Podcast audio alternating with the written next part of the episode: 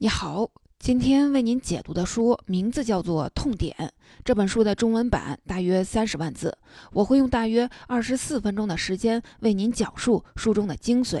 在大数据时代，学会掌握小数据，往往能更精准地发掘商业趋势，直击客户的痛点。这就是这本书的主要观点。有点反主流，但是这种逆向思维也让这本书成为了《纽约时报》、福布斯杂志推荐的商业必读书。这本书的作者特别厉害，他叫马丁·林斯特龙。二零一五年的时候，有一项涵盖了三万名营销人员的独立调研，林斯特龙被营销人员视作全球首席品牌营销专家。美国的《时代周刊》曾把他列入全球最具影响力人物一百强，迪士尼、百事可乐、麦当劳等很多巨头都请他做过品牌顾问。作为这么一位营销大咖，他写的《痛点》这本书里有很多来自国际知名品牌的经典营销案例。其实，《痛点》是中文版的书名，它的英文版的原题更能体现这本书的观点和价值。直译过来叫做“小数据”，那些揭示巨大趋势的微小线索。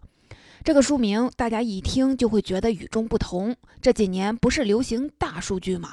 好像不管做营销、开发还是管理，都离不开大数据。而且人们已经习惯性的认为，只有大数据才能反映出商业趋势。那么，为什么这位全球首席品牌营销专家要写出书来谈小数据呢？什么又是小数据呢？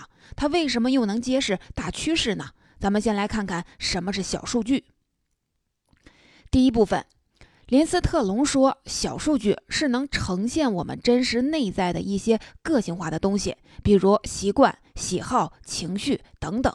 这个“小”有两层含义。一个是微观，是通过对人的细节观察得到的，比如一个手势可能表现出了一种情绪，一个习惯可能暗含了一种心态，这些都是一些很抽象的东西，没法通过传统意义上的数据统计来体现。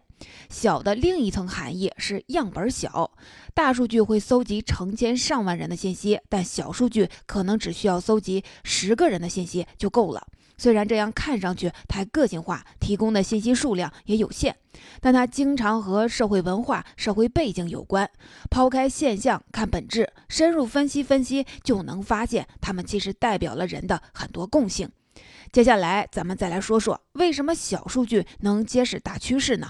在品牌建设的过程中，有一个经典的法则，那就是要永远和顾客的另一个自我去交流。为什么呢？因为人通常展示给别人看的都不是最真实的自我。那么，和另一个自我交流，就是去看看顾客究竟想要什么。只有这样，才能把东西卖得更好。林斯特龙认为，小数据总是在无意中暴露顾客潜在的欲望，而且是还没有被满足的欲望。这些欲望是人们的真实内在，这一点是大数据做不到的。因为大数据只看重对信息表面的分析，不太关注信息背后所包含的情感、心态，有时就显得冷冰冰的，难以真正的顾及顾客的需求。所以，林斯特龙认为，小数据更能揭示大数大趋势。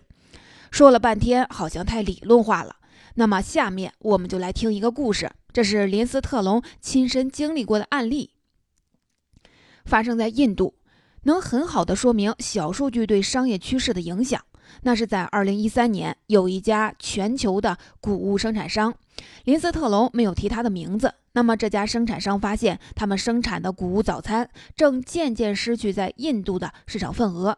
他们搞不清楚究竟是怎么回事儿，就委托林斯特龙去印度调查，想想办法。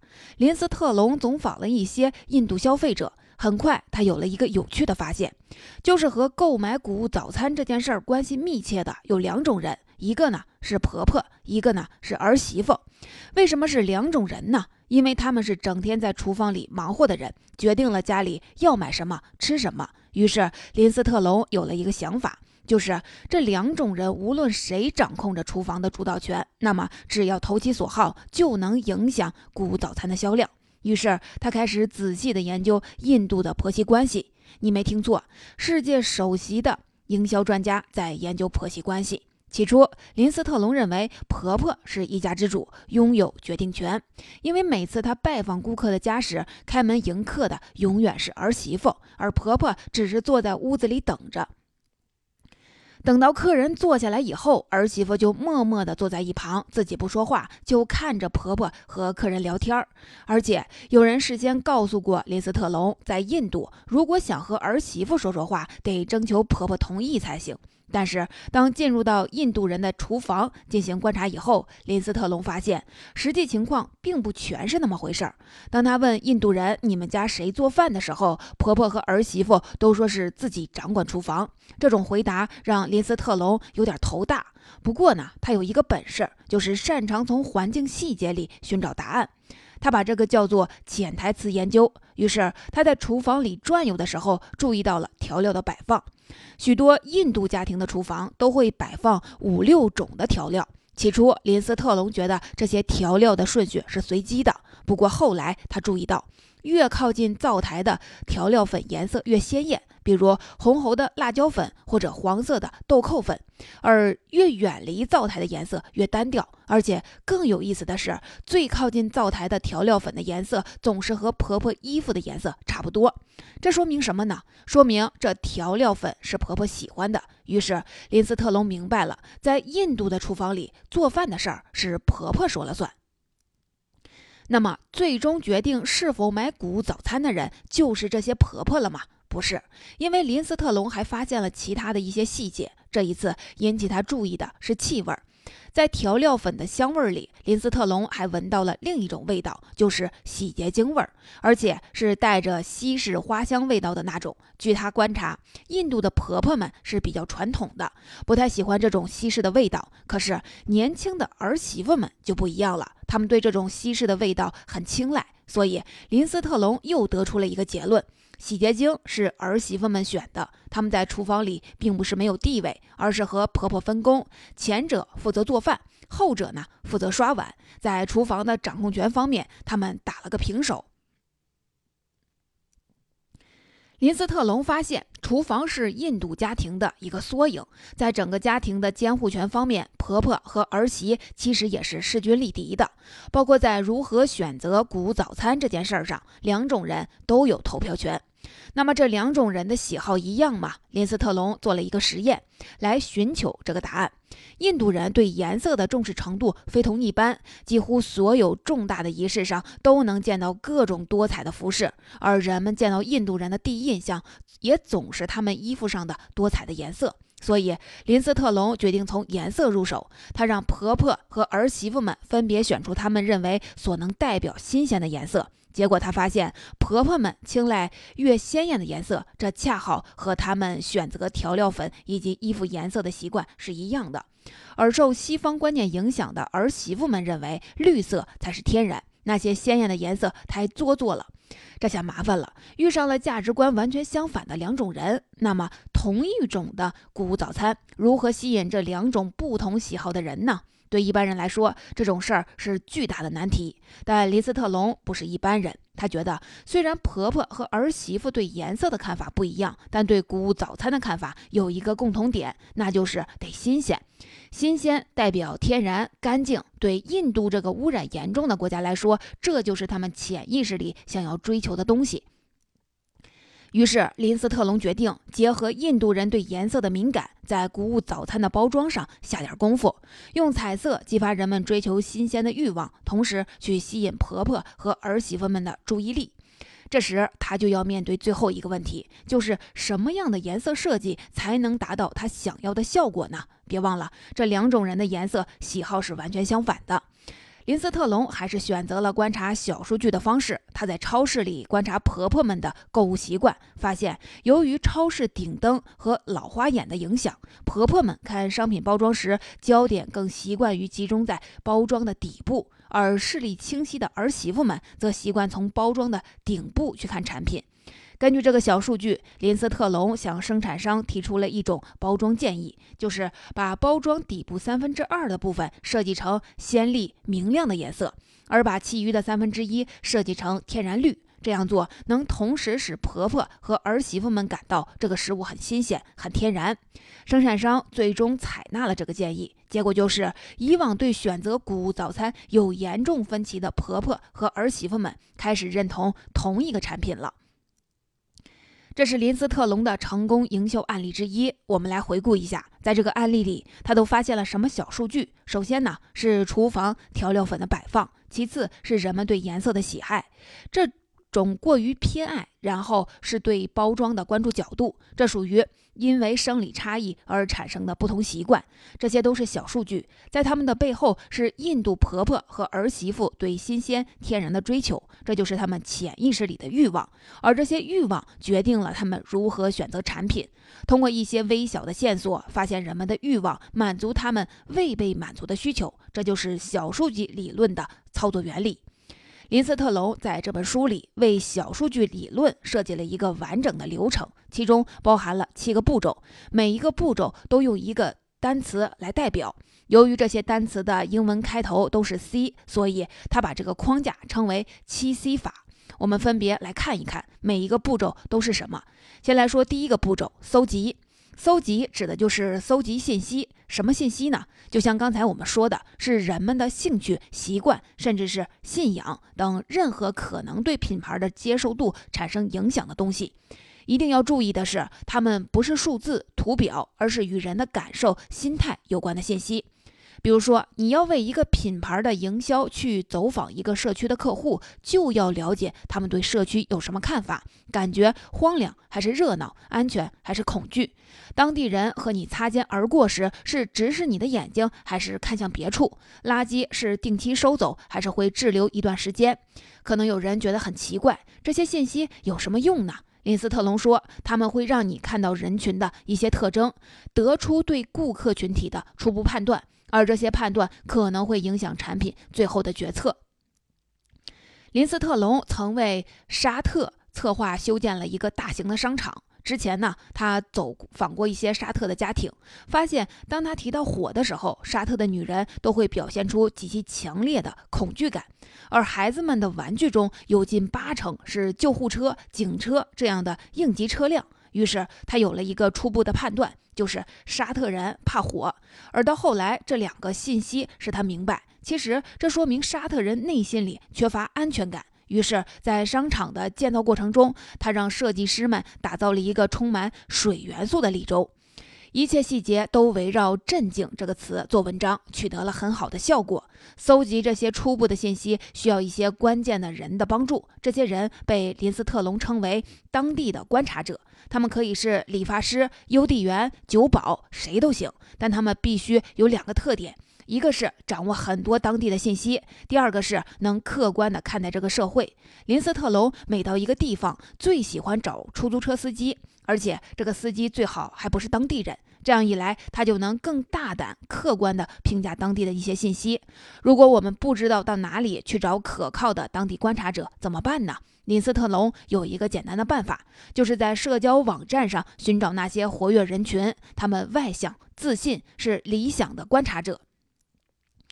这就是七 C 法的第一步，搜集。接下来我们再来看看第二步，叫做线索。这里的线索是有特指的，就是他们要与顾客的自我有着密切的关系。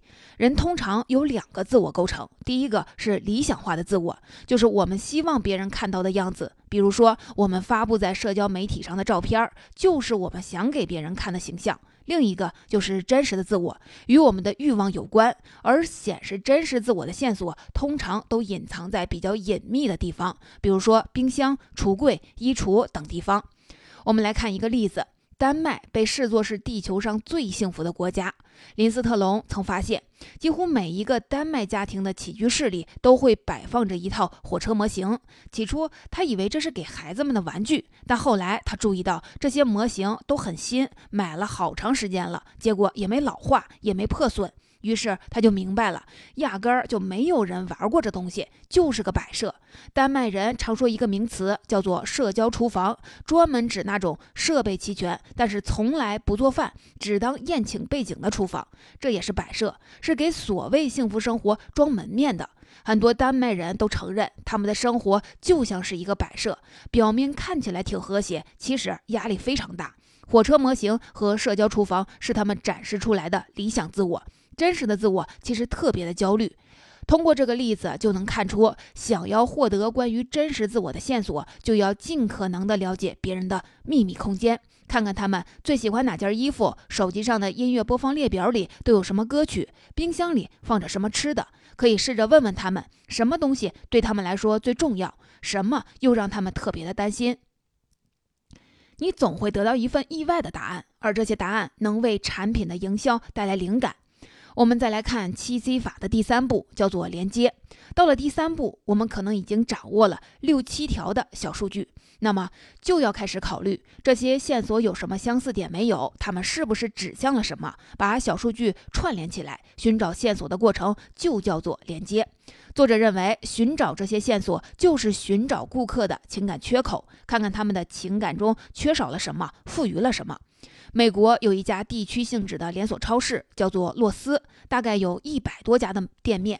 从两千零八年经济衰退以后，洛斯超市的收入就开始下降。于是他们请林斯特龙想想办法。林斯特龙先观察了洛斯店面所在的城市，他发现城市里没有广场，市中心空空荡荡，下午五点以后马路上就没有什么人了。再仔细观察店面所在的社区，房子盖的也都很相似。社区里里的人则是善良大方，大方到连冲突都没有。这些说明了什么呢？当林斯特龙走进酒店的客房，看到封闭的窗户时，他明白了这一点。这说明美国人处在一个越来越封闭的社会里，人们开始变得孤立，连吵架这种交流都没有了。所以，尽管他们生活在同一个地区，但是社区感与归属感都消失了。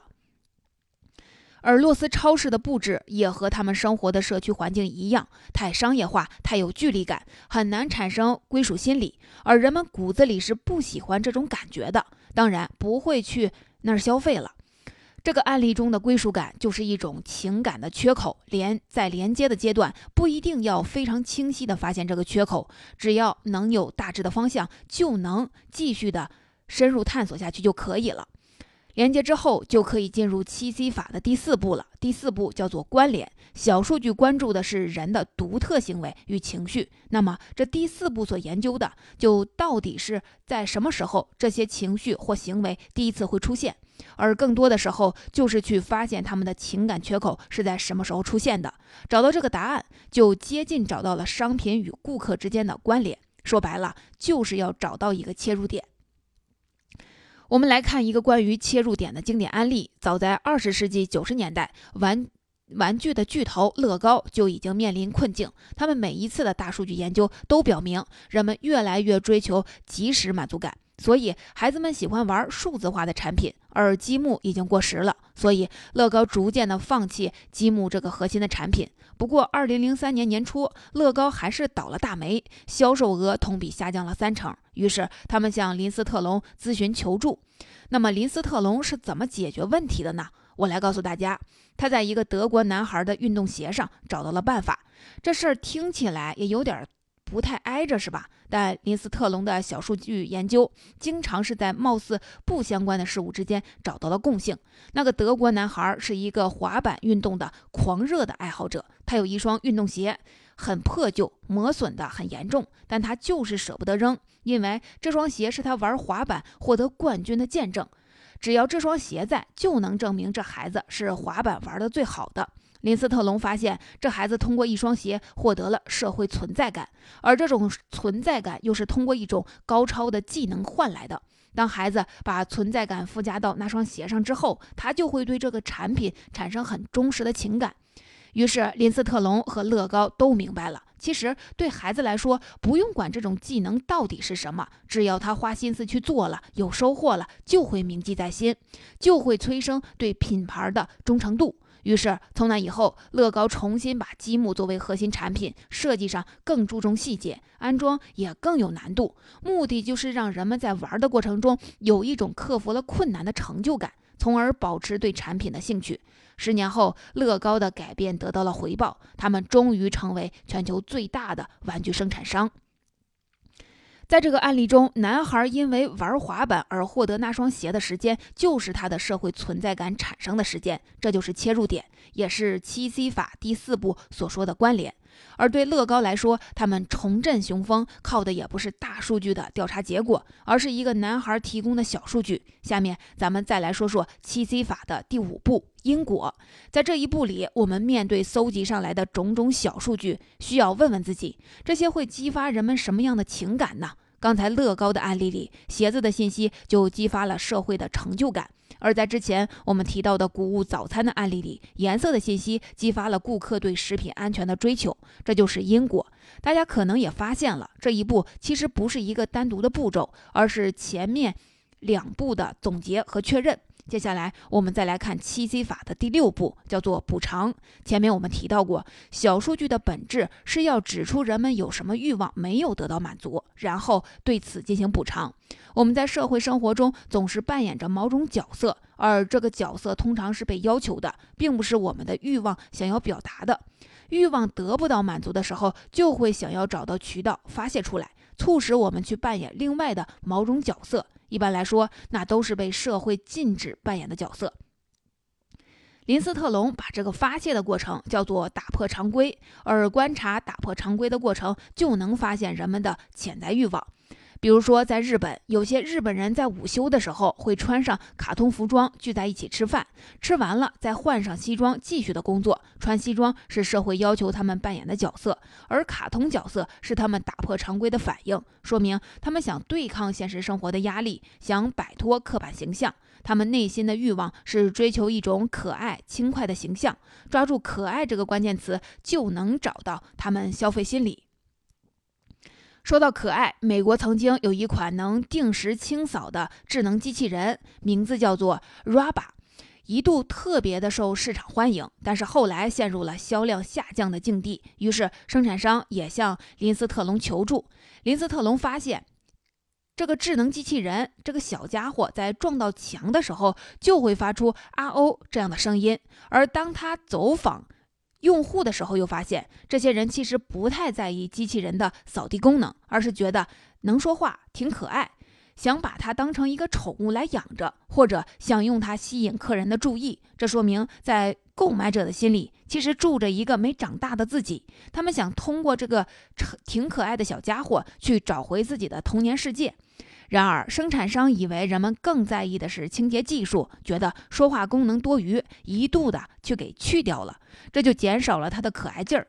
人们的欲望是找一个伴儿，不是想找一个不会沟通的机器，这样只会放大生活的无聊程度，那当然就不买了。所以，林斯特龙建议生产商增加机器人的人性特征，帮助他们恢复了品牌的影响力。这个案例就是典型的找到欲望，并且进行补偿。最后，我们再来看看七 C 法的最后一步——观念。